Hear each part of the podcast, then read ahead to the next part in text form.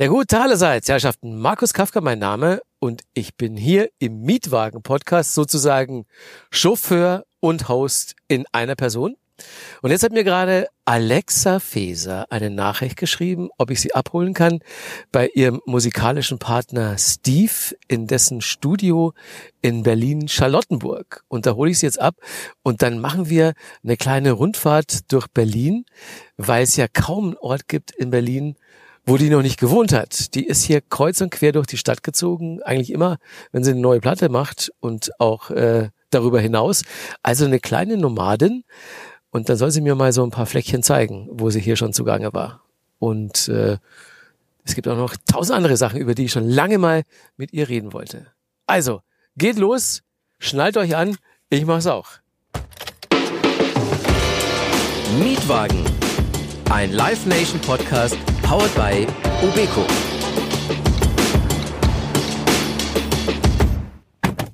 Hello, hello. Hello, hello. Herzlich willkommen, Alexa Feser, in meinem bescheidenen Fahrzeug. Wundervoll. Ich freue mich, ich habe mich die ganze Zeit schon darauf gefreut, das mit dir zu machen. Ich bin ja großer Fan, muss ich sagen. Von Autofahren? Von dir. Ach Ich bin komm, großer Fan von dir. also kommen wir doch jetzt nicht weiter. Das darfst Wie du, soll man denn, wie soll man denn jetzt anfangen? Ne? wie sollen wir denn jetzt anfangen? So, was, was soll ich denn jetzt sagen? Ich möchte dir eigentlich Fragen stellen. Ja. Kriege ich jetzt erstmal rote Ohren vor Scham. Ähm, aber freut mich natürlich nichtsdestotrotz, das zu hören.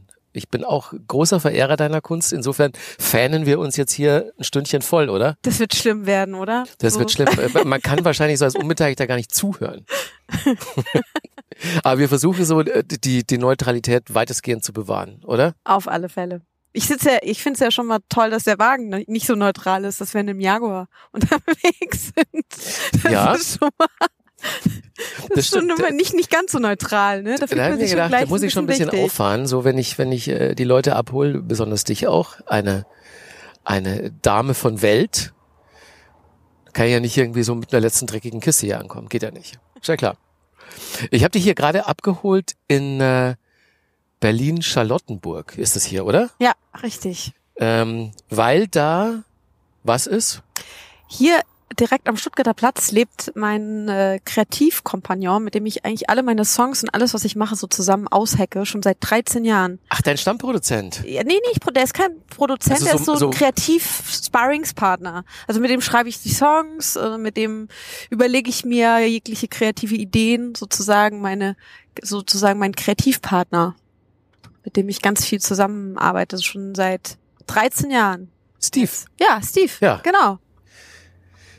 Äh, Richtig. Steve, genau. Und äh, der, also bist du, bist du dann mit dem auch zusammen im Studio? Auch das, also Ja. wir co-produzieren das Ganze immer, also sind ähm, erstmal Genau, zusammen bei ihm, ich, ne? ja. Also das, Ja. er hat so ein ganz kleines Studio bei sich zu Hause und dann machen wir alles vorher erst bei ihm fertig und dann gehen wir nochmal zu anderen Produzenten und äh, die werfen nochmal einen Blick drauf und veredeln das Ganze noch ein bisschen, was wir da angerichtet haben. Ah, so läuft das ab bei euch. Alles klar.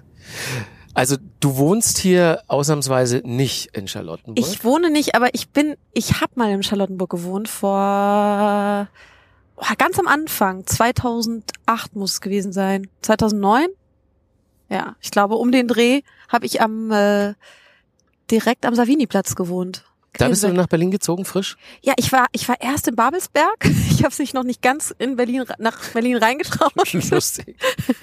Und von Babelsberg ging es dann direkt äh, an den Savini-Platz. Und von dort aus ganz viele Stationen äh, durch Berlin. Und jetzt wohne ich mittlerweile in äh, Tiergarten. Ah, immer, es gibt ja kaum einen Bezirk in Berlin, wo du noch nicht gewohnt hast. Irgendwie nicht so wirklich. Doch, ich habe noch nicht in Neukölln gewohnt und auch noch nicht in Friedrichshain. Okay. Aber das kommt auf jeden Fall bestimmt noch. Es kommt nur drauf an, wie das mit den Mieten jetzt mit sich entwickelt mit Berlin. Und, weil im Moment ist dieses Umziehen einfach äh, finanziell problematisch geworden, muss ich echt zugeben. Ja, glaube ich. Also in welchen Stadtteilen hast du denn jetzt überall schon gewohnt? Also Charlottenburg, ähm, Schöneberg, ähm, Moabit, Mette, Tiergarten. Ja. Also wo es fehlt es am noch. schönsten? Ach, das kann man gar nicht so wirklich sagen. Ich meine, hier ist es natürlich sehr fein, sehr schick, ne? Und, und, und sehr idyllisch auch hier in Charlottenburg. Auch am Savini-Platz war es das, mit tollen Lokalen. Also hier konnte ich gut essen. Ja. In, ähm, in Mitte, ich habe am Alex gewohnt, konnte ich gut weggehen. Da so wie jetzt ging. genau. Ja. Mhm. Und, ähm, und jetzt, wo ich jetzt wohne, da erreiche ich alles am besten. Das ist wirklich am zentralsten, wo ich jetzt wohne. Ah, okay. Ja. Ja, du ziehst ja insbesondere, wenn es dran geht, eine neue Platte zu machen, ziehst du ja gerne mal um, ne? Also ja, so das auch, ist so ein bisschen verrückt. absichtlich.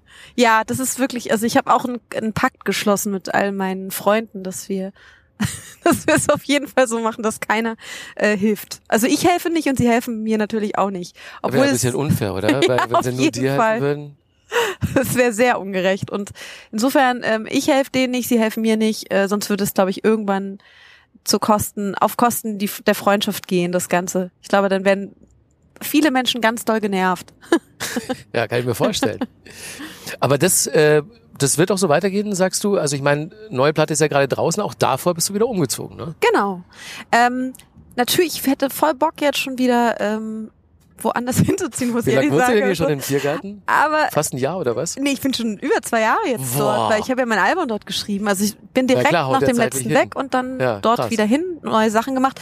Und jetzt bin ich schon wieder so weit, ich könnte schon wieder umziehen, aber vielleicht mache ich das mal so überregional, mal in eine ganz andere Stadt, vielleicht auch in ein anderes Land, habe ich schon überlegt für eine Zeit lang.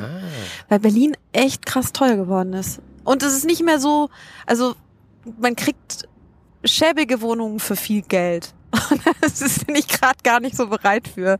Also das Ja. ist sehr, also empfinde ich gerade so. Ich habe mir so hier und da mal was angeschaut und habe gedacht, boah, also für den Lebensraum so viel Geld. Ich glaube, es ist immer noch besser als in manch anderen Großstädten in Europa.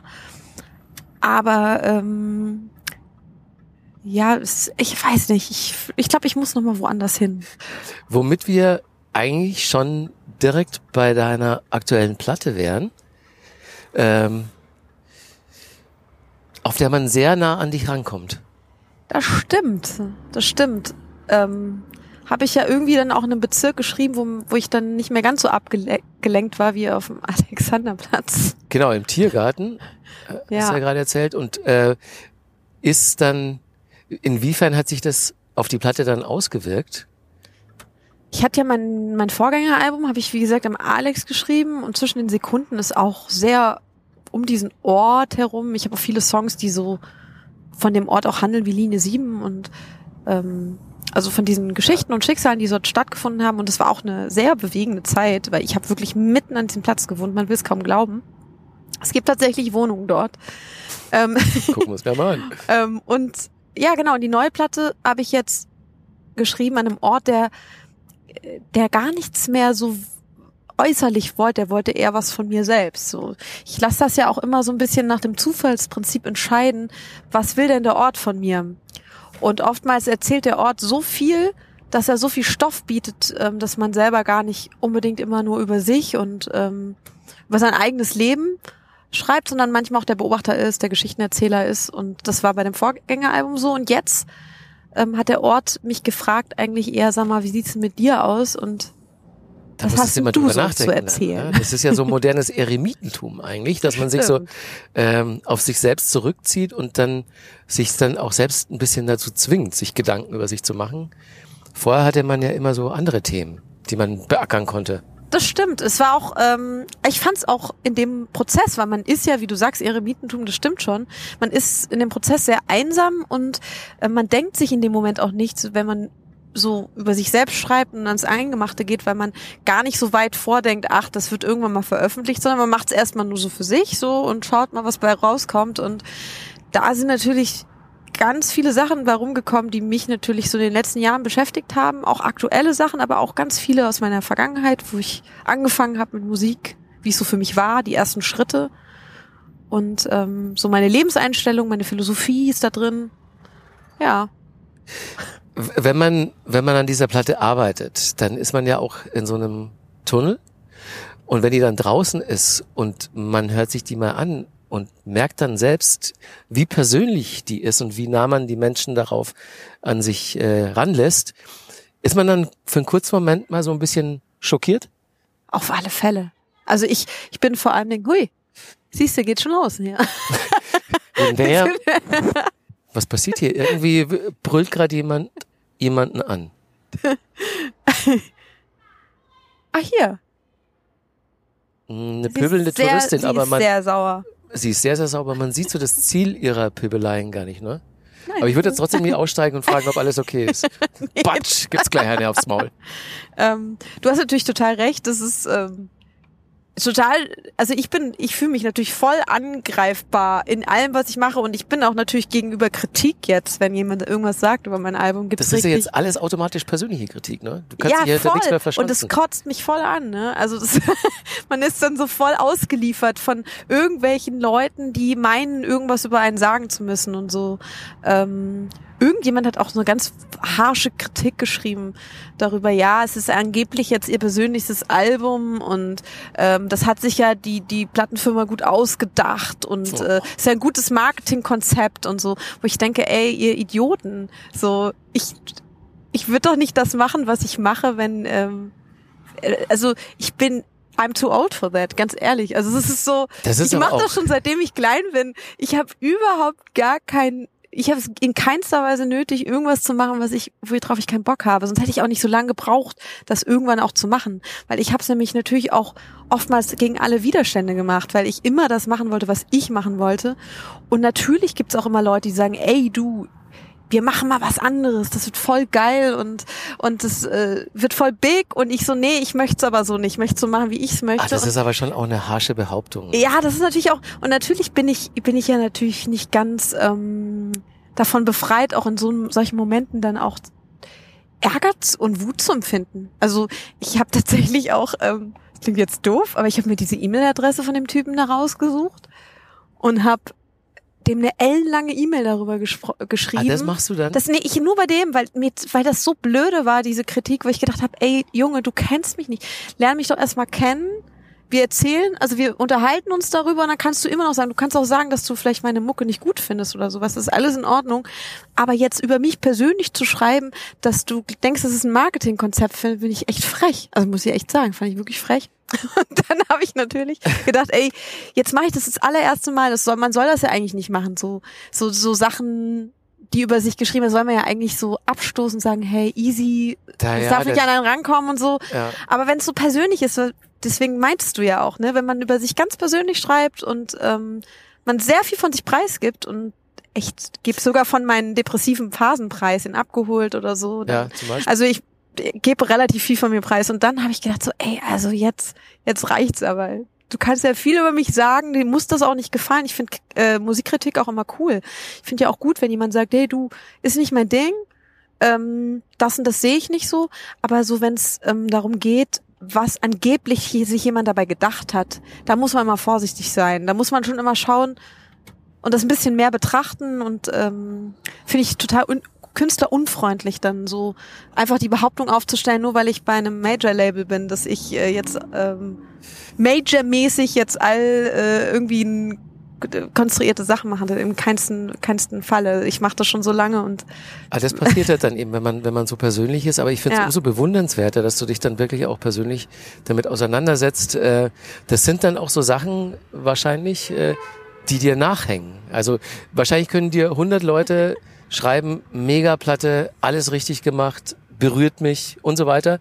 Und dann kommt aber einer und unterstellt einem sowas und dann kommt man ins Grübeln. ist voll doof, ne? Ja. Weil ich, ich stelle auch fest, dass es gibt ja, ich will mal sagen, es sind 100, die es toll finden und einer vielleicht, der sagt, ah nee, ist jetzt nicht so mein Ding. Und genau das kratzt einen dann voll, ähm, weil man dann auch den, den letzten auch noch überzeugen will von dem, was man da macht, wo man denkt, ja nee, irgendwann muss man aber für sich selbst lernen und akzeptieren, ey, ich kann nicht alle missionieren davon überzeugen, dass das, was ich mache, das dass es so super ist. Es muss für mich funktionieren, für die Leute, die es irgendwie toll finden, muss, muss es auch funktionieren und ansonsten für niemanden, ne?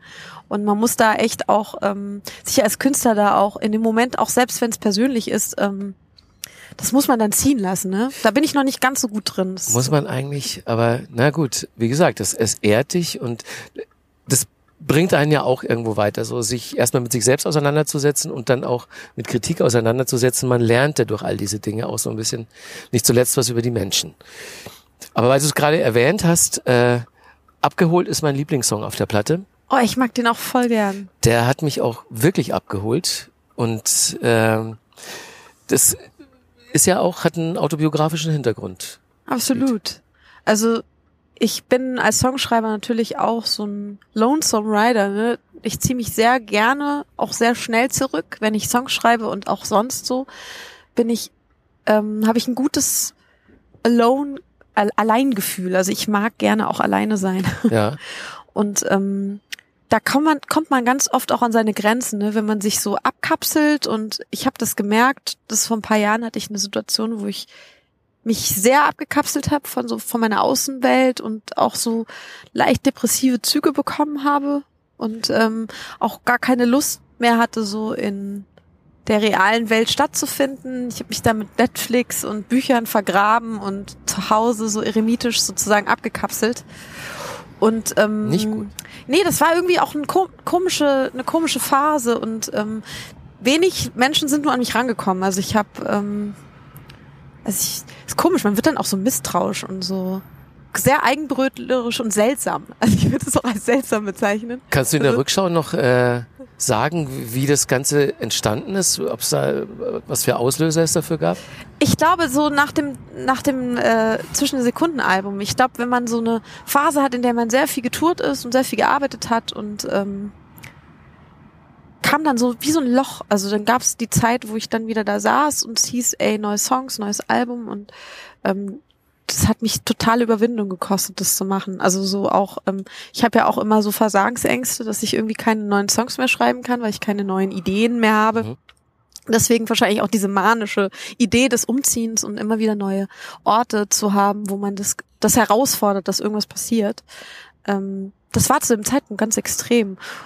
Und ich habe ja, wie gesagt, hier vorne am Alexanderplatz, wo wir jetzt gleich sein werden, da habe ich äh, gewohnt und irgendwie war das auch eine ganz schön krasse, laute Zeit gewesen, so dass ich das Gefühl hatte, das war die logische Konsequenz, dass ich dafür so fast schon so ein bisschen einbreche.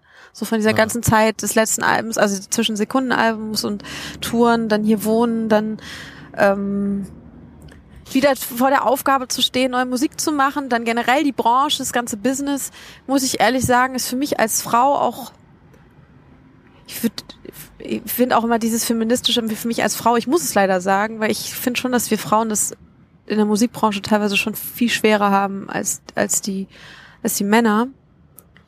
Auch weil in vielen Positionen da auch gerade in medialen Positionen wie Radio und ähm, da sitzen da viele männliche Redakteure, die Frauen einfach gar nicht so auf dem Schirm haben und ähm, ja, wo man sich dann noch mal ganz anderweitig, also wo, wo das auch so besetzt ist und und und und und so, so stereotyp gedacht wird, was eine Frau denn sein müsste oder was sie machen müsste, damit das irgendwie erfolgreich sein müsste oder wie eine Musik von einer Frau klingen muss, die mein Alter hat oder das Aussehen hat und so. Und dagegen habe ich mich ja immer gewehrt und ähm, was ja auch selbstverständlich ist, weil ich mache das, was ich mache und es gibt keinen, kein, für mich gibt es eh keine Schubladen oder Kästen, wo man irgendjemanden einordnet. Und ich habe mich aber dann auch immer so, es kam aber auch von mir selbst, so dass ich mich auch immer so, ähm, ja, so eingeordnet gefühlt habe von anderen Menschen und also, dass mich andere Leute so einordnen und bin was so ein bisschen was panisch eigentlich geworden. im, im, in der Zeit, in der wir leben, unfassbar ist, dass man ähm, sich als Frau, die Musik macht, überhaupt von irgendwelchen Typen was diktieren lassen muss. Aber die sind halt immer noch so die Platzhirsche. Ne? Wir, wir haben ja in dieser Staffel von Mietwagen, habe ich mich jetzt auch schon mit äh, Leslie Clio und mit äh, Jennifer Weist unterhalten. Ich habe vor kurzem auch erst Mine getroffen.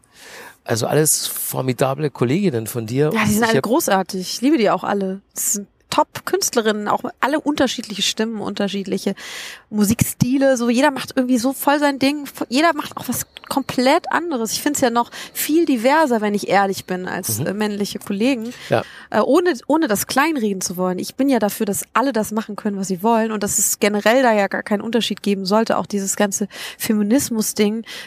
Man müsste ja nicht über Feminismus reden, wenn es ähm, wenn es nicht wirklich darüber, davon ein Problem, also damit ein Problem geben würde. Ich Ja, fände es ja schön, das- wenn Problem ist aber halt Begriff so ganz massiv würde. nach wie vor. Ne? Ja, deswegen, voll. ich finde, je mehr man darüber spricht, äh, umso mehr rückt es auch so ins Bewusstsein äh, der Betroffenen und überhaupt der Gesellschaft. Und ich habe auch ähm, mit allen immer über das Thema gesprochen. Und ich habe dann auch, ich glaube 2017 war es, habe ich das so äh, mitbekommen, dass du da auch äh, nicht zum Echo gegangen bist.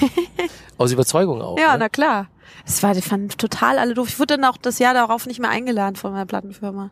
Der, der, der Grund war, ich kann mich noch erinnern, dass in dem Jahr äh, viele tolle Frauen tolle Platten gemacht haben, was man irgendwie so im Echo-Line-Up überhaupt nicht ablesen konnte. keiner durfte auftreten. Ich glaube, Beth Ditto war die einzige. Und ich denke, ja, super international. Aber Aber es genau. gab ein Medley von den Jungs, ja, irgendwie so sechs, sieben Deutsch-Pop-Künstler, ja, Mhm.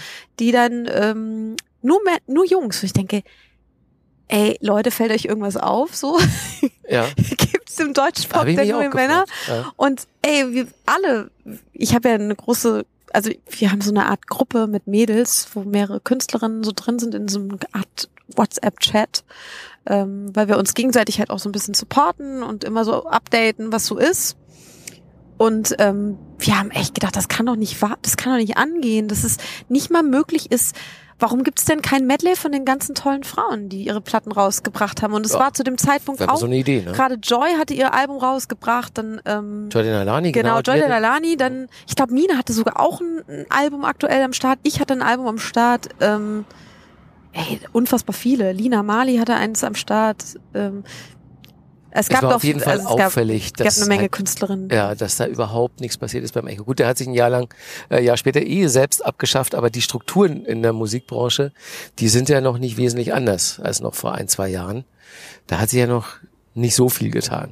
Irgendwie gar nicht und ähm, auch inhaltlich manchmal gar nicht. So, ich denke so äh, auch thematisch. Also es ist man kriegt oftmals die gleichen Fragen gestellt und ähm, ich will das jetzt nicht ähm, so schwarz malen oder so, aber es ist ich habe schon das Gefühl, dass mir als Frau schon andere Fragen gestellt werden als meinen Kollegen und das finde ich irgendwie so doof. Also ich möchte, möchte Auch so richtig noch so finsteres Zeug, so ähm, Ah, teilweise ja, ey. Es gibt, es gibt wirklich.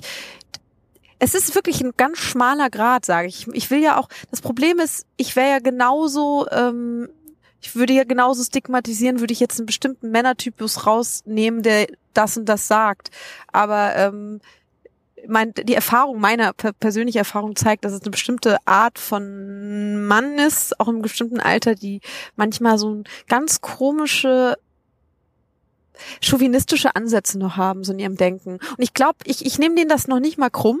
Ich glaube, dass es auch so eine ganz krasse Erziehungssache ist und so wie sie aufgewachsen sind und wie sie selber das auch ähm, nicht besser äh, ja, gelernt haben. Ich meine, es fängt ja schon an, wenn du irgendwie, und das wissen wir ja alle, wenn wir, wenn wir Kinder sind und du hast äh, ein Zimmer, was rosa ist. Und meine Mama hat mich früher in pink gekleidet und ich fand es gar nicht so geil. Also ich, es ist halt einfach so, dass du, dass du da schon äh, von vornherein festgesetzt wird, okay, um das zu unterscheiden, das ist ein junges Mädchen. Und dann gab es auch diesen Versuch, da hat man doch irgendwie zehn Säuglinge ähm, einfach die Kleidung vertauscht. Den, Ja. den, den Mädels blaue Kleidung gegeben, den Jungs irgendwie rosa Kleidung und dann haben die Eltern die genommen und die an die verschiedenen Spielzeuge gesetzt und haben und dann ist natürlich extrem aufgefallen, wie stereotyp das ist, ne, dass alle, die in blau gekleidet waren, in Bauklötzen saßen und die in rosa gekleidet und Mädels, Ja, angeblichen ist so. Mädels waren dann mit den Puppen beschäftigt und dann denke ich mir, ja, das ist ja irgendwie auch ein bisschen, ähm, bisschen schade, ne? Weil wer weiß, welches Potenzial jeder so für sich selber halt auch hat und äh, man muss es halt, wie es halt ist, immer individuell betrachten. Wo, wo liegt so die, ja, und so- das dann auch ja, irgendwie mal, dass es Gefühl. halt total egal wird, ne? ja, eben, dass dass man da alle Menschen so verhalten. absolut, ich meine, klar, man kann ja nicht wegreden, Unterschiede gibt's ja schon und, und, und rein ph- physischer Natur, ne? Also ist halt so und ähm, aber warum nicht sich gegenseitig bereichern da und das als eine Chance zu nehmen, sich gegenseitig so auch anzustecken und die, die Stärken von dem anderen irgendwie auch zu nehmen. Also ich finde gerade so in der Musiklandschaft sehe ich das immer, ich bin ja auch diese, ich weiß nicht, vielleicht kennst du Key Change. Ich bin Botschafterin für Key Change. Das ist eine Organisation, die setzt sich für die Frauenrechte in der Musikbranche ein. Ah ja, Und stimmt. ja, ja. ähm, genau, und da geht's genau darum, dass man es geht ja nicht immer so hier Frauen an die Macht und Frauen nach vorne, sondern es ist ja genau, darum geht es gar nicht. Es geht eigentlich eher nur um Gleichheit und dass man sich gegenseitig bereichert und dass die Stärken jedes Einzelnen im Grunde genommen ähm, vo volle, völlige Entfaltung haben und dass man genau nach diesen Stärken halt geht und die sind weder männlich noch weiblich. Also die haben einfach kein Geschlecht. Und ähm, also bist du auch keine Freundin von der Quote, die so äh, Festival-Line-Ups und äh, Radio-Airplays und sowas regelt, wo dann äh, anteilsmäßig gleich Männer und Frauen vertreten Doch, sind? da bin ich total Ja? Fan von, weil ich bin immer dann Fan von, wenn es einen Missstand gibt. Den Äh, wenn gibt's ja es, eindeutig. genau, wenn es, wenn es jetzt diesen Missstand nicht geben würde und Frauen und Männer gleichwertig gespielt werden würden und auch auf Festivals gebucht werden würden, würde ich sagen, nee, Leute, müssen wir jetzt gar nicht drüber diskutieren. Aber es ist nun mal nicht so und ich empfinde Ja. nicht, dass die Frauen ähm, das schlechtere Line-up wären. Im Gegenteil, ich finde, wir haben ganz großartige Künstlerinnen und ich fände es äh, mega cool, wenn man einfach ähm, ja, das bereichert doch ein Festival. Also wenn man das einfach ein bisschen mehr mischt und äh, und da einfach schaut, okay, was passt denn rein inhaltlich vielleicht zusammen und äh, wie kann man das so gestalten? Da gibt's auch Mhm. genügend Möglichkeiten. Ja, das wäre ein Ansatz. Es, man, man muss ja irgendwie jetzt mal so aus dem Moospot kommen und Dinge grundlegend ändern, weil sonst dauert es ja ewig noch. Kann ja nicht angehen. Wir sind jetzt am Alex. Ja, Wo hast du denn da gewohnt? Also wir, wir stehen jetzt so, dass rechter Hand ist es äh, dieses hohe Hotel. ich sagte das jetzt gleich. Und zwar, wenn wir jetzt hier rechts abbiegen und einmal durch diesen Bahn, also unter dem Bahnübergang durchfahren und dann kurz an der Seite halten, kann ich dir genau das Ha- Haus seitlich zeigen, wo ich äh, gewohnt habe. Dann musst du direkt nach links schauen auf den Platz. Da, wo der Turm steht, direkt links Also du hast daneben. auf dem auf dem äh, Fernsehturm geguckt. Ich habe auf dem Fernsehturm wie ein großes UFO, also von unten hoch sozusagen. Also ich habe nur diesen breiten, großen Korpus gesehen. Und ähm, das ist eigentlich ein Haus, wo unten Geschäfte drin sind, aber oben sind Wohnungen drin. Und da habe ich dann original mal mich drei Jahre lang da. Aber drei. Jahre am Alex wohnen direkt ist krass, weil ich finde, dass äh, Es war auch dieser Ort hier so eine so eine nicht nur unterschwellige Aggression Ja. ausstrahlt. Also ich krieg hier immer Zustände, wenn ich, ich bin danach Alex bin. depressiv geworden. Also Ja. ich habe dir ja gerade erzählt. Kannst du mal sehen, ja. Ich musste Alex, danach mich ganz schön retten. Ähm, es war auf jeden Fall eine krasse Zeit. Es war auch schön, aber auch irgendwie irre, hier zu sein. Ich habe auch sämtliche komischen... Hier die Straße rein? ähm, nee, und zwar, du fährst noch hier durch, du kommst leider nur wenn rein, wenn du hier von da oben kommst und dann hier diese kleine Straße die. reinfährst. das ist und wenn du direkt jetzt- unterhalb vom Genau, Turm. und wenn du jetzt dieses Haus, da hinten da, das oben mit den Glasdingern, Ah. da oben habe ich gewohnt. Da hätte ich jetzt auch nicht gedacht, dass da überhaupt jemand wohnt. Sieht da wirklich Da gibt's wirklich Wohnungen. aus. Und ähm, also ich habe da sämtliche Demonstrationen der AfD mitbekommen von irgendwelchen Stimmt, die komischen war da, da immer am Montag? Ey, das war echt crazy. Und dann aber auch Heiratsanträge, lustige Musikanten, ähm, dann ein Platz, der völlig zugeschneit war, wo man mitten in der Nacht runtergegangen ist und so einen Schneeengel da reingemacht hat, weil man es einfach nur konnte und gedacht hat, hey, ich wohne hier, es ist niemand da, es ist drei Uhr nachts. Der Alexanderplatz ist leer. Ich jetzt da runter und mache irgendwas komisches.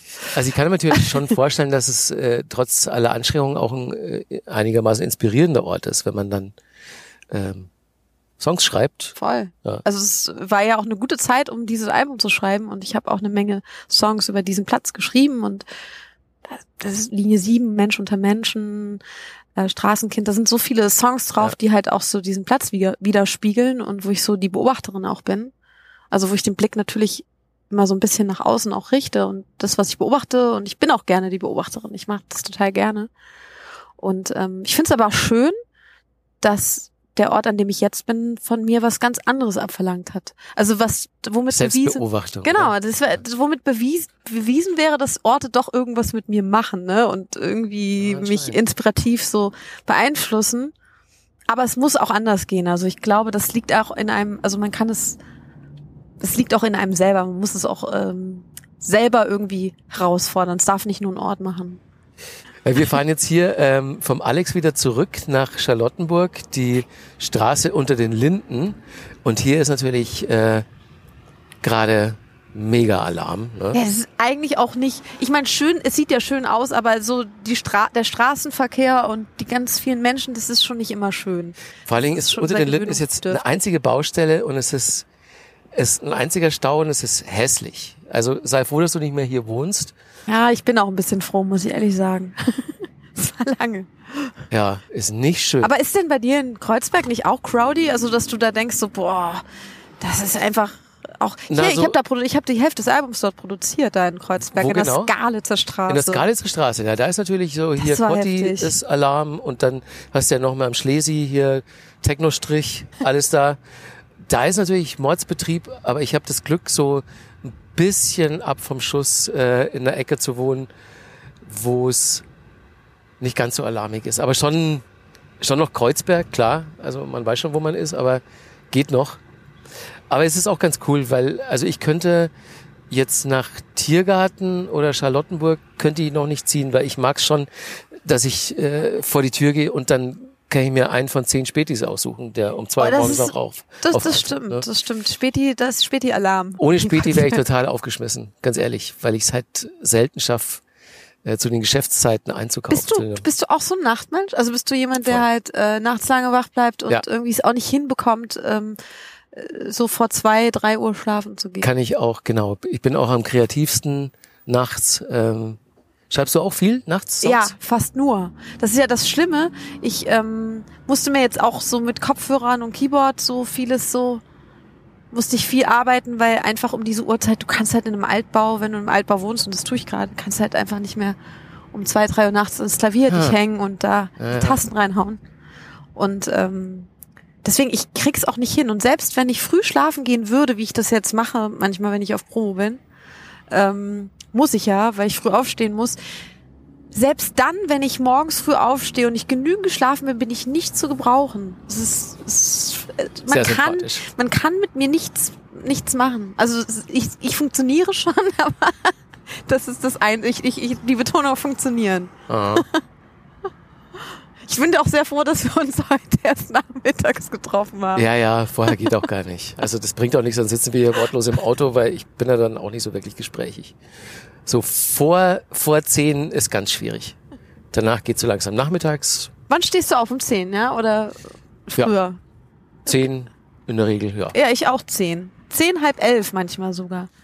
Das klingt auch immer so doof. Die Leute finden das manchmal ganz, ganz blöde, wenn man erzählt, dass man dann aufsteht, aber sie wissen ja nicht, wie lange man wach ist, ne? Also sie denken ja, man ist ein Langschläfer. Ich bin aber gar nicht so der Langschläfer. Ich bin Nö, also die wache Zeit des Tages, die, die geht, die verschiebt sich dann halt einfach. Ja, eben. einfach, man ist, ja genau. Eigentlich müsste ich noch länger schlafen, bis zwölf, damit ich so auf meine acht bis zehn Stunden komme. Also bist du noch länger wach als zwei, drei Uhr. Manchmal ja. Also gerade so, hast du ja auch eine Weile gemacht, du warst ja auch DJ, ne? Ja, oh Gott, das war Wann richtig war das? hart. Ey, da war ich 17. So bis 19, 20 habe ich das schon gemacht. Was und für Musik? Ähm, House, Deep House, French House, Vocal House, Ambient. Ach, lustig. Ja, viele Deepish Mode Remixe Kann man und immer. Bootlegs. genau. Ähm, ja, ich ich ähm, ich habe viel so French Houseige Sachen, die so samplig waren, aufgelegt. Auch noch mit äh, zwei 12-10ern, die ich immer noch habe und einer Plattensammlung, die ich auch immer noch habe. Wann hast du das Äh, letzte Mal aufgelegt? Spaßeshalber? Vor zwei Monaten. Für mich selbst. Also weil äh, ich würde ja super gern für Freunde auflegen, aber es hat keiner mehr 12-10er zu Hause. Die haben ja alle nur noch irgendwelche Anlagen, wo du MP3s abfeuern kannst. Ich habe welche. Hast du welche? Nee, komm Mann. vorbei, mach das. Bring die ganzen alten Sachen mit. Wir spielen uns gegenseitig so unsere, unsere Sets von, also jeder Geil. Vinyl-Set. Finde ich gut. Bin ich dabei. Ja, ich mache das ja immer noch. Also ich habe ja äh, so 98 habe ich angefangen mit Auflegen und das mache ich ja immer noch und produziere auch und deswegen treibe ich mich auch immer noch am Wochenende eigentlich immer in Clubs rum. Entweder ich spiele selber oder irgendwelche Freunde spielen und man schaut dann vorbei. Und deswegen, klar, es gibt zwei Tage in der Woche, da bin ich deutlich länger als zwei Uhr morgens wach. Ach krass. Und äh, hast, kommst du aus der Richtung von House, Ambient oder was ist so das, was du auflegst? Ich habe äh, angefangen Ende der 90er so mit äh, ja so Minimal Techno Ah, das ist super. Das habe ich auch ein bisschen gemacht, ja. und äh, mittlerweile also so meine eigenen Sachen, meine Produktionen kommen bei Katermucke raus. Jetzt ist es halt so bisschen deeperer, verspulterer, melodiöserer Sound. Aber so so auf auf 120, 121 schön zum Arsch wackeln. Das ist super. Das ist Nicht so, zu schnell. Das ist nee, wichtig. komme ich nicht mehr mit. Bin ich auch zu alt für. Ah, voll gut. Ja, ich, ähm, also manchmal. Aber gehst du denn noch aus in, in Berlin? Ach, hin und wieder schon. Also so manchmal packt's mich dann schon. Also vor allem Du gerade, bist ja auch man, noch voll man, jung, ne? Also du bist ja, du bist ja, Wir sind beide noch jung. ja, bitte aber du dich. bist noch mal ein ganzes Stück jünger als ich. Ich, ähm, ich finde halt, also mich packt's halt, weil ich Bock auf Musik hab, ne? Weil ich Lust hab, so in den Club zu gehen und gute Musik zu hören und so. Ähm, manchmal schon, ja. Manchmal habe ich richtig Bock, dann auch noch mal so Clubmusik zu hören und auch gerade so Minimal oder sowas mag ich schon ganz gern hin und wieder. Obwohl ich schon immer auch das melodiösere so mich da zu Hause fühle oder auch viele haben ja auch äh, meiner Kollegen haben früher Drum Bass aufgelegt, das fand ich auch immer total geil. Nur das war da war ich nicht so gut drin, das war schon ein bisschen tricky aufzulegen. Ja, oder auch dann zu, zu, zu tanzen. Das war ja Voll. so fast wie Zirkeltraining. So Mitte Ey, der ich 90er sag war ich so auf Drum and Bass Partys, ich war fix und fertig nach einer Stunde. Voll. Aber es war voll geil, oder? Ja, war- einmal so einen Abend gehabt mit Drum Bass und dann warst du völlig am Start. Ja. Hättest du Tour spielen können danach. So super Fitnessprogramm. Das war wirklich mein einziger Sport, den ich damals auch gemacht habe. Bei mir war das aber auch Vollkommen so ausreichend. Ausrasten. Ja.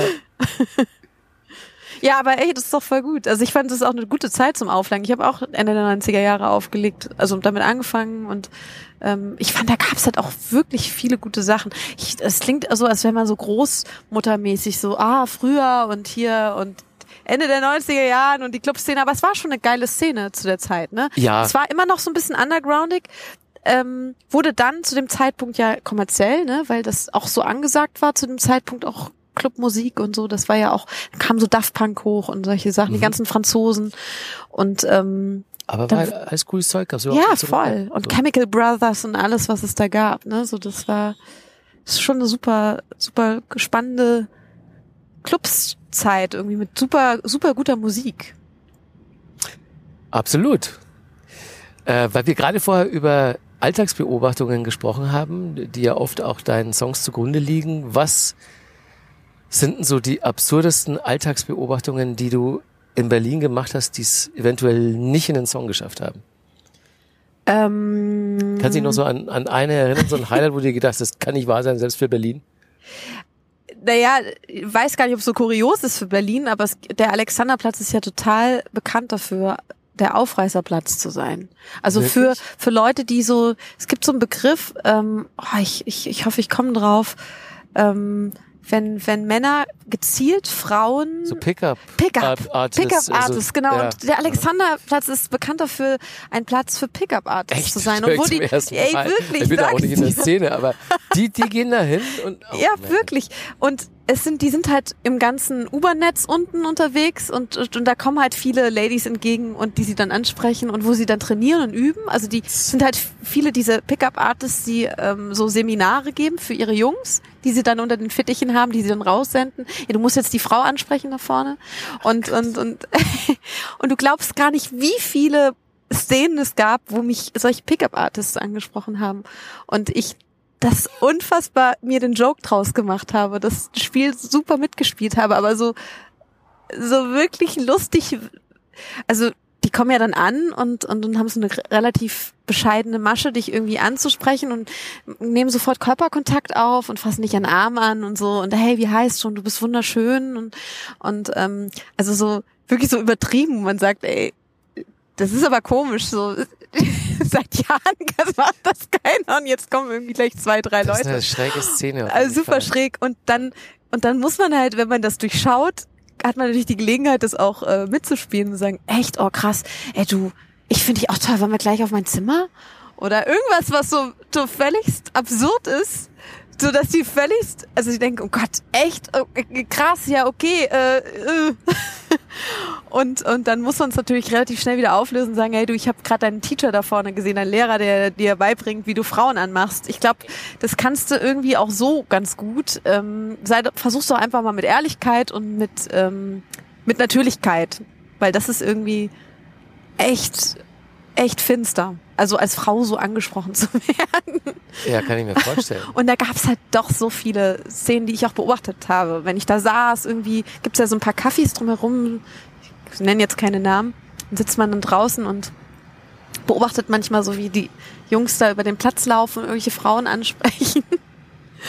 da ging's los über Backpfeife von Frauen, die sich total geschmeichelt gefühlt haben, über Frauen, die einfach ignoranterweise weitergelaufen sind, was ja auch gut ist in dem Moment. Und ähm, darüber hätte man locker auch einen Song machen können, über, über diese Szenen dieser Leute, die Frauen aufreißen.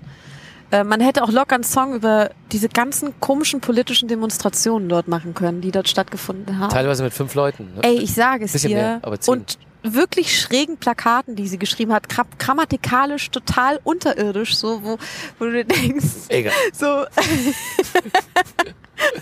so sie sind also so, so wirklich üble rechte Leute auf dem Platz mit Plakaten, wo du denkst, die sind die wirklich aus Deutschland? das ist echt ganz crazy. Es ist ein verbreitetes Phänomen in der Es Szene. ist wirklich, also ich habe mich echt auch, also teilweise wirklich sehr amüsiert darüber. Und ähm, wo ich natürlich nie einen Song drüber schreiben würde, weil ich das äh, generell voll daneben finde, überhaupt äh, da zu demonstrieren an auf dem Platz, wo Leute wohnen und so. Ich hätte am liebsten mal Tomaten aus dem Fenster geworfen, das habe ich nicht gemacht, aber das Denke ich mir auch immer, für so einen Zweck So, bräuchte man ey, immer so eine wirklich. Batterie faule Eier und Tomaten. oder so Wenn, einfach mal so, so, die Rechten trauen sich ja Gott sei Dank nicht nach Kreuzberg, das stimmt. ja, weil sie wissen, was dann los ist. Aber für einen Alex, wenn man da wohnt, einfach immer auf dem Fensterbrett irgendwas Stinkendes liegen haben. Einfach nur, genau, einfach mal so, tschack, so nebenseitlich raus. Ich hatte eigentlich in den, äh, wie lange wohne ich hier? 15, über 15 Jahren, die ich in Berlin wohne. Da hatte ich natürlich auch viele skurrile Bewegungen, aber Begegnungen, aber eine ist mir so richtig im Kopf äh, haften geblieben. Da habe ich mir gedacht, so, das ist selbst für Berlin eine Ansage.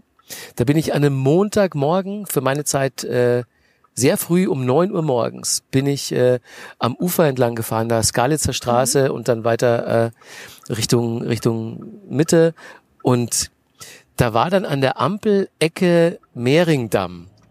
Auf dem Bürgersteig eine nackte Transfrau, zwei Meter groß ungefähr, die in einem Einkaufswagen ihre Klamotten und einen kleinen Typen, der gefesselt war, rumgeschoben hat.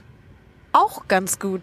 9 Uhr morgens auf dem Montag in Berlin-Kreuzberg. Und da habe ich mir gedacht, so, okay, ich habe viel hier gesehen, aber das war dann nochmal so ein außergewöhnliches Szenario. Und da habe ich auch gemerkt, dass selbst die Berliner, die, die an der roten Ampel standen, haben da mal hingeguckt. Und da muss viel passieren, dass ein Berliner einfach mal guckt, so von wegen, was ist denn Selten. hier gerade los? ne? Sehr, sehr selten. Da muss eigentlich ganz viel passieren. Ich, das finde ich auch nicht schlecht. Also das habe ich auch noch nicht erlebt. Das war eine Ansage. Zwei Meter. Ja. War nicht zu übersehen und war nackt und hat ihre Klamotten und einen Typen spazieren gefahren. Die kam natürlich Montagmorgen wahrscheinlich aus irgendeinem Club, aber trotzdem. Du wahrscheinlich auch, oder? Aus, ausnahmsweise mal nicht. Nee, dann doch nicht. Also Tiergarten, der Bezirk, wo dein Album A, wir haben noch gar nicht äh, gesagt, wie es heißt, A, Das heißt A. ja, Genau. entstanden ist. Ähm, der Titel, den du schon ganz oft erklären musstest wahrscheinlich. Ich habe ihn wirklich schon ein paar Mal jetzt erklärt, aber eigentlich macht es auch Spaß. Er, Weil er kommt ja- nicht von deinem Namen, hat nichts mit Alexa erstmal. Nee, er hat nichts mit meinem Namen zu tun. Ähm, also ich mache immer so eine Bestandsaufnahme vor jedem Album an Wörtern, so Attributen, von denen ich denke, dass sie zu diesem Album, also für dieses Album stehen und das Album auch beschreiben. Und meistens ähm, sind die Wörter, die man sammelt oder Begriffe, die man sammelt, ergeben dann irgendwann auch den Albumnamen. Und so war es bei zwischen den Sekunden, Sekunden und Gold von Morgen auch, ähm, dass man relativ schnell irgendwie auf den Albumnamen gekommen ist. Diesmal war es so, dass ich relativ viele Wörter gesammelt habe, die vorzugsweise mit A anfingen, durch Zufall auch. Eine Menge des der Songs auf dem Album fangen mit A an, wie Atari T-Shirt, abgeholt, Ja. Abschiedslied, aber auch eine Menge von den Begriffen. Ich habe halt einfach gesammelt, so es fing an mit Album, Aufnahme, Angst, anders, Ouch, also all die Sachen, wo ich gedacht habe, okay, die betreffen mich und das Album, so wie es ist, weil es ja auch ein persönliches Album ist. Und dann war es irgendwie naheliegend, okay, das beschreibt es ganz gut. Ich nenne es einfach A, weil es ist jetzt so gekommen, dass es so ist. Und irgendwie ist auch schön, dass man einen, einen, äh, so einen kurzen Titel hat, um es so lang zu erklären. Das stimmt. Eigentlich total unökonomisch. Aber hey, also es ist auf jeden Fall ist eine, eine schlüssige, gute Geschichte dazu. Weil du es gerade erwähnt hast, auch ein Song mit A ist äh, Atari T-Shirt. Und ähm, damit kommen wir fast nahtlos zu der Playlist, zu der sehr liebevoll ausgewählten, die du uns äh, zukommen lassen hast und die man jetzt bei Spotify hören kann. Und bei Atari T-Shirt, da tauchen ja im Text auch so ein, so ein paar Referenzen auf. Also von Kurt Cobain ist die Rede, Ja, genau. von äh, Bowie und Prince-Postern, die bei euch im Proberaum hingen, äh, von Depeche Mode, äh, also ein Songtitel wird zitiert und ein Pink Floyd Songtitel wird zitiert. Ähm, das ist Erinnerungen aus einer Zeit, als du angefangen hast, Musik zu machen? Ja, auf jeden Fall. Also ich war, es war sozusagen unsere erste eigene Band. Wir haben uns ziemlich unbesiegbar gefühlt, haben gedacht, wir müssen die Lücke zu Kurt Cobain schließen. Wir Haben müssen viele das gedacht damals, ne? ausfüllen. Genau, ey, es ist total irre. So als junger Mensch total äh, idealistisch. Ey, wir müssen jetzt in seinem Namen weitermachen. Nee, aber es war schon so ein bisschen, dass man dieses Ge- Gefühl der Unbezwingbarkeit, der Unbesiegbarkeit, so dass man man macht was zum ersten Mal. Ich war auch zum ersten Mal richtig krass verknallt und derjenige hatte immer ein Atari-Shirt an und ähm, dieses Shirt durfte ich tragen, auch behalten, drin schlafen und ich habe es auch immer noch, ist total zerschlissen. Ich habe mir natürlich jetzt auch noch weit, weitere gekauft, weil ich Ist weil es- ich's mag. Aber hast aber du das in dem Video an? Ist es das Original noch? Das ist das Original, genau. Und es gibt's aber auch noch mal als ein, ähm, also dieses T-Shirt gibt's tatsächlich auch noch mal. Man konnte es auch noch mal so kaufen, Ja. weil dieses Motiv und auch mit der Farbe so beliebt war, dass es jetzt irgendwie auch wieder hochgekommen ist. Aber als ich den Song geschrieben habe, gab's gab's dieses Shirt gerade gar nicht. Es scheint wohl gerade in Mode zu sein. H&M hat sogar eine Atari-Pulli gemacht und ich konnte es kaum fassen. NASA, Atari, Ey, ich kann, so ich, kann, das- 80er-Dinger. ey, ne? ich kann das kaum glauben, weil ich habe plötzlich Fotos bekommen von Freunden von mir, die haben gesagt, ey, guck mal, hier gibt's tatsächlich auch ein Atari-Pulli oder ein Atari-Shirt zu kaufen. Ich so, das ist völlig irre, weil so, das war überhaupt nicht in meinem Kopf, irgendwas zu machen, was vielleicht zeitgeistig sein könnte. Weil ich mache immer so das, was ich gerade so im Moment so für mich spüre und ich habe ja tatsächlich dieses Shirt auch Ja. gehabt und hab's immer noch und es ist auch die ganzen Seiten sind aufgerissen. Die musste ich immer, meine Freundin hat das zugenäht, weil ich total äh, zwei linke Hände für sowas habe. Und ähm, ja, und jetzt habe ich mir natürlich, dadurch, dass es das jetzt wieder gibt, auch noch ein paar gekauft. Das war ganz praktisch, dass das jetzt gerade auch das Mode, so ein Modetool geworden ist. Aber die Geschichte stimmt. Ähm, ich war ähm, verliebt, ich habe zum ersten Mal geile Musik gehört. Also so war die Zeit, wo man sich auch mit Musik mehr beschäftigt hat. Und, Ja. ähm, und weiß ja, wie es ist, das erste Mal Dinge zu tun, ähm, ist immer das Besonderste und ähm, das Spannendste und Aufregendste. Und es wird auch immer, glaube ich, so besondere, so einen besonderen Stellenwert haben für einen selber. Ja. Also und wenn ich mich da auch da zurückerinnere, also wenn ich dieses Shirt habe, dann gibt auch ist manchmal das wie so ein Duft noch, den man manchmal riecht, so ein Geruch, wenn man eine Nase hat und denkt, ah, ich glaube, oh krass, ich erinnere mich voll an die Zeit und so ist es bei mir auch. Und der Song ist für mich auch so ein Reminder an die Zeit. Also Von äh, Prince warst du Fan? unfassbarer, ja. Also ich, ich, ich finde den so als Gesamtkunstwerk ganz großartig. Also in seiner Gesamtheit, was er konnte. Sowohl, dass er ein großartiger Songwriter war, als auch ähm, Komponist, ähm, Musiker, unfassbarer, unfassbarer Gitarrist. Was, wie der Gitarre gespielt hat, das ist ja abartig. Und dabei getanzt. Der war total unterschätzt auch als Gitarrist. Das ist, Stimmt, der war ja. der totale Oberliga und natürlich auch Sänger, Tänzer, alles. Er konnte alles. Und ich fand sogar seine B-Sides, also die ganzen B-Seiten, die er gemacht hat, noch viel, viel krasser Da als waren das, was Perlen. dabei, Ey, so stimmt, ja. sometimes it snows in April oder sowas. Da gibt's Ja, so Songs, die brechen ja. das Herz. Ja. Ähm, obwohl ich natürlich auch die Smasher toll fand wie Kiss oder oder ähm, Little Red Corvette und so. Ich gibt ja gibt ja unfassbar viele Prince-Songs, die abgehen und toll sind oder auch Raspberry Beret oder so. Ne, es, ich liebe diese ganzen Songs und ähm, ich finde, der hat auch einen ein ein so diver, also so, so einen diversen Katalog an Musik erschaffen.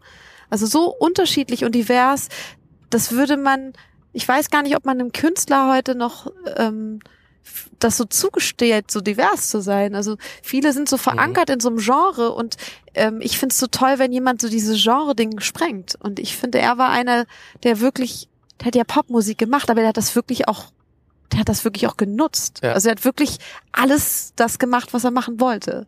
Ohne Regeln. Also es gab keine Regeln für den, das fand ich mega gut und ähm, sehr inspirierend. Ähm, wenn wir jetzt über deine Musik reden, dann ist im Zusammenhang damit immer, liest man immer von Erwachsenen-Pop die Rede. Das ist ein Wort, das ich total komisch finde, wenn ich Ja. ehrlich bin. Ich auch, weil ich das gar nicht verstehe. Also ich verstehe Was, äh, was, Erwachsene was eh ist. Erwachsenen-Pop?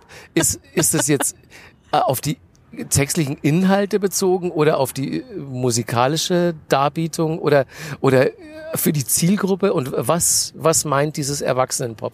Und was ist denn der Unterschied zu den anderen Leuten, die deutschen Pop machen, wie Giesinger, Forster, tralala? Vor allem Dingen, ab wann, frage ich mich. Ab, Ab wann, wann? ist, Genau. ab wann ist, ab wann ist es ab Erwachsenenpop? Ab wann ist man erwachsen und hört Erwachsenenpop? Ich, ich, ich finde es auch befremdlich, muss ich ehrlich sagen, weil ich nichts einordne und ich auch dem keinen Namen gebe. Ich finde sowieso, Pop ist natürlich ein Oberbegriff von dem, was ich mache, aber ähm, Da bin ich dabei. Bis, bis Pop bin ich dabei. Ja, genau. Aber ich, ich erwachsen, das schließt sich mir auch nicht. Vor allem, ich wüsste jetzt nicht. Ähm, Es scheint sich ja so richtig so als, als so ein Untergenre äh, etabliert zu haben, oder? Erwachsenenpop.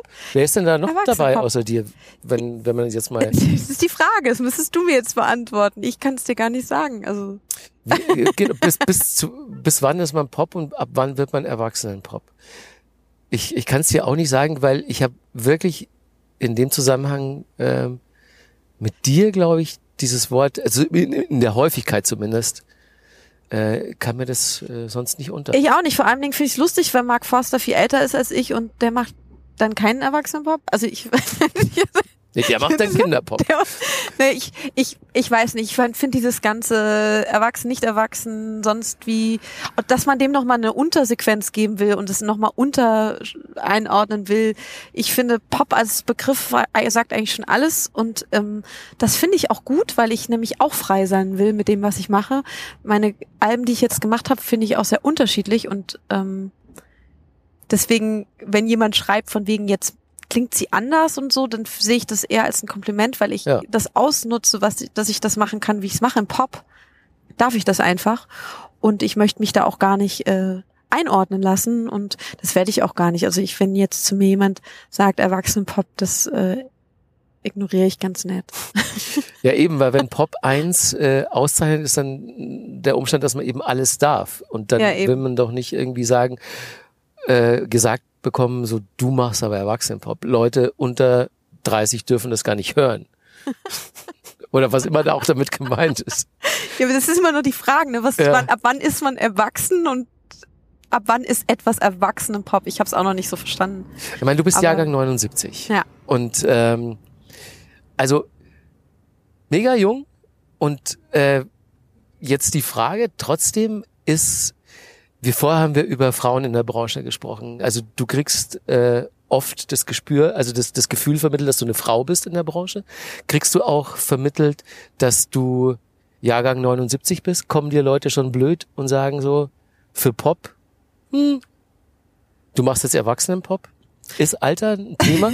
Ne, da ich ja jetzt Erwachsenenpop mache, ist Alter Ja, den, den kannst du noch machen, bis du 100 bist, meinst du? Ohne dass, ohne dass dir jemand blöd Jetzt habe ich endlich mein Genre gefunden, was ich bis zum St. Nimmerleinstag machen kann. Nee, aber zum Glück, ähm, nee, ich glaube, das hat sich bis jetzt noch keiner getraut. Wahrscheinlich würden das eher Leute schreiben, weil sie einen nicht das direkt ansprechen würden oder sowas. Aber ich glaube sowieso, dass alle Leute, die Musik machen oder damit zu tun haben, das wirklich auch gar nicht so einordnen. Ich glaube, Leute versuchen das immer, um den Leuten das begrifflich zu machen, Musik begreiflich zu machen oder irgendwie ähm, so ein- ja, ich sage immer den Haptikfaktor da reinzubringen, so dass man sagt, ah, das ist blau, grün, sonst was.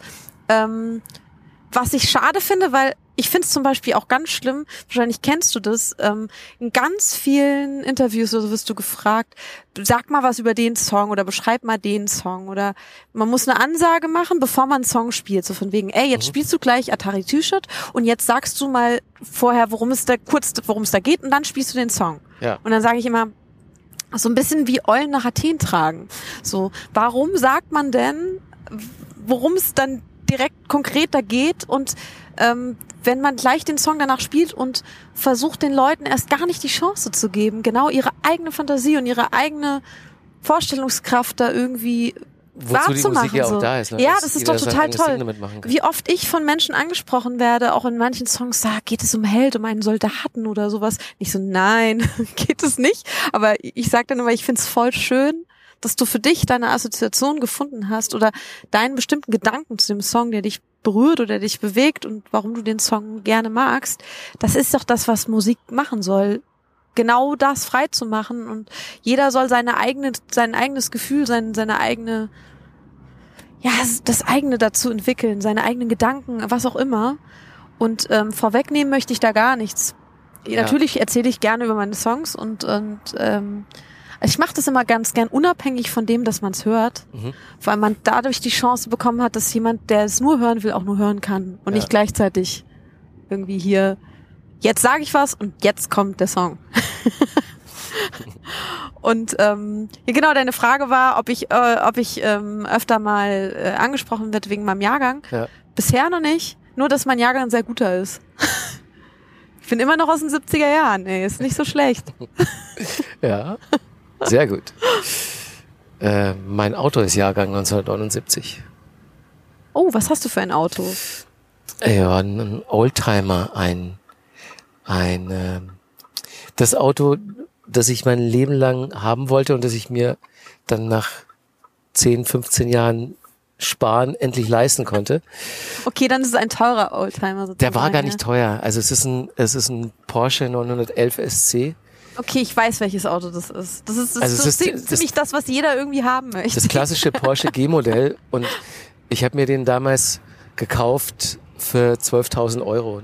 Zu einer Zeit, also vor fast 20 Jahren, als die noch nicht so absurd teuer waren. Und mittlerweile ist er, was weiß ich, doppelte oder dreifache wert.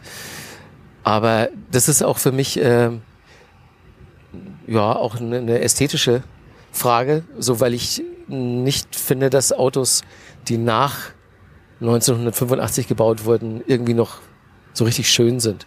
Du hast total recht. Es sind alles.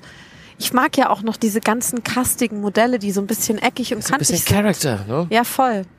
Und ähm, jetzt sind die alle so smooth und rund und man kann sie auch gar nicht mehr so unterscheiden. Also ich könnte die neumodigen neuen Autos gar nicht mehr voneinander so auseinanderhalten. Also wer was welches Auto ist. Ist schon ist- komfortabel und so mit diesen ganzen Assistenzsystemen und tralala und natürlich auch deutlich wirtschaftlicher. Deswegen, ich meine, ich fahre ja auch kaum mit dem Porsche, weil der, das ist halt, der Motor ist halt auch 40 Jahre alt, ne? Und der ist halt nicht ganz so umweltfreundlich wie die neuen Motoren.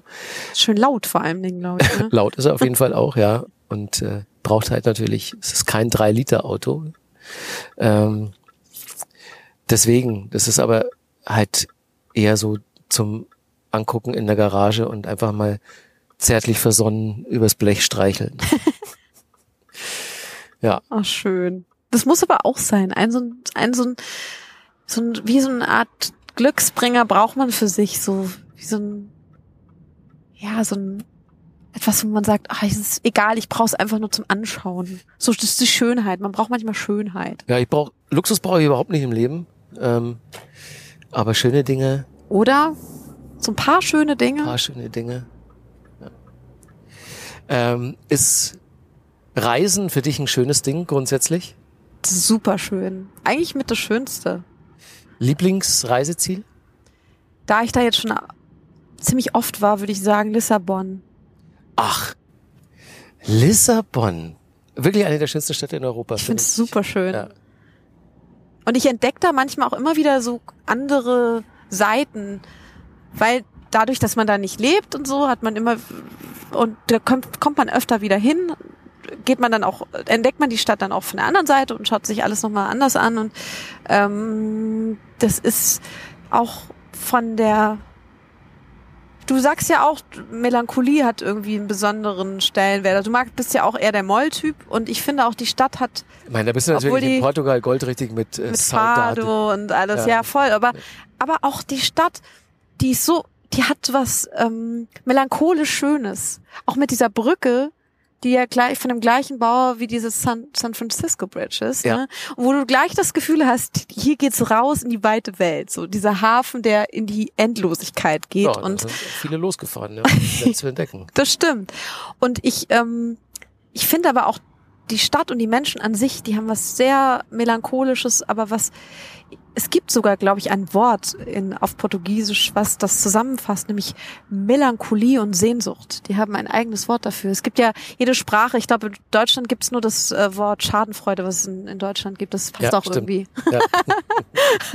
Und in Portugal ist es das Wort, ähm, also haben die ein Wort für, ich weiß es leider nicht, für Mel Melancholie und ähm, und Sehnsucht. Ah, das passt total. Und das ist so, okay. dieses zu vereinen in einem Wort, das trifft genau dieses Land und diese Menschen und diese, aber es ist etwas total Schönes. Ich glaube, viele verbinden Melancholie oder äh, Sehnsucht mit etwas, was auch eine Schwere hat, aber für die ist das angenehm schwer. Für die ist das Lebensphilosophie und ähm, Lebenskultur. Also die brauchen auch dieses sich sehnen und so. Das ist deren, das ist, so entsteht auch deren Musik, so aus, aus einer, ja, aus, aus einem sich in die Ferne sehen oder zu jemand anderen hinsehen und Mir sehr ähm, sympathisch, auf ja. jeden Fall. Könntest du dir wohnen, dass dann, äh, könntest du dir vorstellen, dass zu wohnen dann in Lissabon? auf alle Fälle, die Pläne gehen ja auch schon dahin. Ach, das wäre dann so die, die Auslandidee. Das dein, war die In deinem Auslandidee Mietnomadentum. beim Mietnomade. ähm, ja, ich, ich liebäugle sehr damit. Was mir ein bisschen im Weg steht, ist natürlich Familie und Freunde. Ähm, ich kann die alle nicht mitnehmen. Das ist so ein bisschen traurig. Also Familie ist noch größtenteils in Wiesbaden. Mm, Die wohnt mittlerweile in Freiburg. Meine Mama hat ja neu Ja. geheiratet Ja. und wohnt in Freiburg. Mein Bruder wohnt in Frank Frankfurt. Frankfurt sage ich immer. Frankfurt. Und ähm, ja, und meine Oma ist jetzt kürzlich verstorben. Die ist ganz alt geworden, 98. Und ähm, ja, und meine ganzen Freunde und all die Menschen, die mir auch sehr viel bedeuten, wohnen jetzt hier in Berlin. Und deswegen, glaube ich, wird es nicht einfach, ähm, sowas so übers Knie zu brechen und so schnell zu entscheiden. Ich glaube, da muss ich mir doch noch ein bisschen Zeit zu lassen, zu überlegen, wie ich das mache. Vielleicht wird es auch nur so eine temporäre Sache, dass man sagt, man geht für eine gewisse Zeit dahin. Am besten in den Wintermonaten, weil der Winter in Berlin ist sehr hart. Ja. Ähm, obwohl es der letzte Winter jetzt gar nicht so schlimm war, fand ich. Ähm, Gibt es jemand, der dich hier hält? Ja, ein paar. Ganz viele. Ganz viele Menschen. Also bestimmt mindestens mal sechs Leute, fünf Leute, fünf bis sechs Leute, die mich, äh, die für mich ganz wichtig sind. Ja, okay, da muss man sich natürlich überlegen, ob man jetzt nochmal seinen Mittel, Lebensmittelpunkt total Richtung Ausland verlagert, ne? Ich glaube, du müsstest einmal in die andere, die andere Richtung. Das ist die Windscheidstraße. Aber die wir sind andere Seite. Ah ja, okay. Aber die ist auch schön. Die ist auch schön, ja. So. Das ist so ein alteingesessener Bezirk hier. Der ist sehr, sehr ehrlich. So Charlottenburg. Das ist so ein guter Misch aus, ich glaube, noch echten Berlinern, ne? Ja, stimmt. Bis, wo bist du her? Bist du aus Berlin oder wo bist du her? Aus Bayern. Du bist aus Bayern, stimmt. Ja. Das habe nee, ich auch irgendwo mal gelesen. Mhm. Ja. Selber eine Familie? Irgendwann? Ich bin ja doch, ich bin der Nomade, glaube ich. Also, ich muss- ich glaube, ich bleib der Nomade. Na gut, da musst du halt das Kindchen auf den Bauch schnallen und ab geht er. Ja, das kann man auch überlegen. Ja. Aber mal schauen, also ich bin da noch so unschlüssig. Also ich denke auch immer noch, dass ich so lange Zeit habe. Ist auch ein bisschen Quatschgedanke. So, also man hat auch nicht immer ewig Zeit dafür, aber Ja. ja, aber ich glaube, wenn man das fühlt, dass man die Zeit hat, dann, dann passt, also dann stimmt das eigentlich meistens auch so. Der, das Bauchgefühl sagt das einem ja eigentlich schon ganz gut.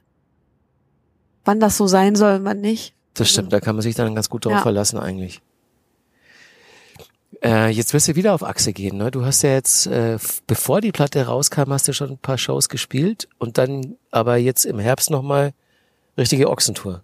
Ja, das ist ja eigentlich das Schönste. Also es ist ja eigentlich auch so ein bisschen der Grund, warum man es macht, weil Touren ist Ah, ist das das, für dich das Schönste, wenn du das ist eigentlich das so Coolste. gerne unterwegs bist? Voll, voll gerne. Und das Einzige, was immer ein bisschen schwierig ist bei mir, im Bus zu schlafen. Wir sind ja immer Nightliner unterwegs und so die erste Woche, ich krieg's irgendwie nicht hin, richtig zu pennen, weil der Bus da ruckelt und dann ist man ja eh, wenn man aufgetreten ist, noch so voll unter Adrenalin und Ja. ähm, dann fällt es einem echt schwer, da zur Ruhe zu kommen. Es ist dann manchmal so fünf, sechs Uhr morgens, bis man dann irgendwie einschläft und Und dann muss man ja am nächsten Tag schon wieder auf der Bühne sein. Und dann ist man, also das verlangt schon ein bisschen was von einem immer ab, so von körperlich, finde ich, so auf Tour zu gehen. Weil man ja immer alles gibt auch. Ich mache ja auch mal sehr lange Konzerte. Ich spiele ja immer über Stimmt. zwei Stunden. Ja.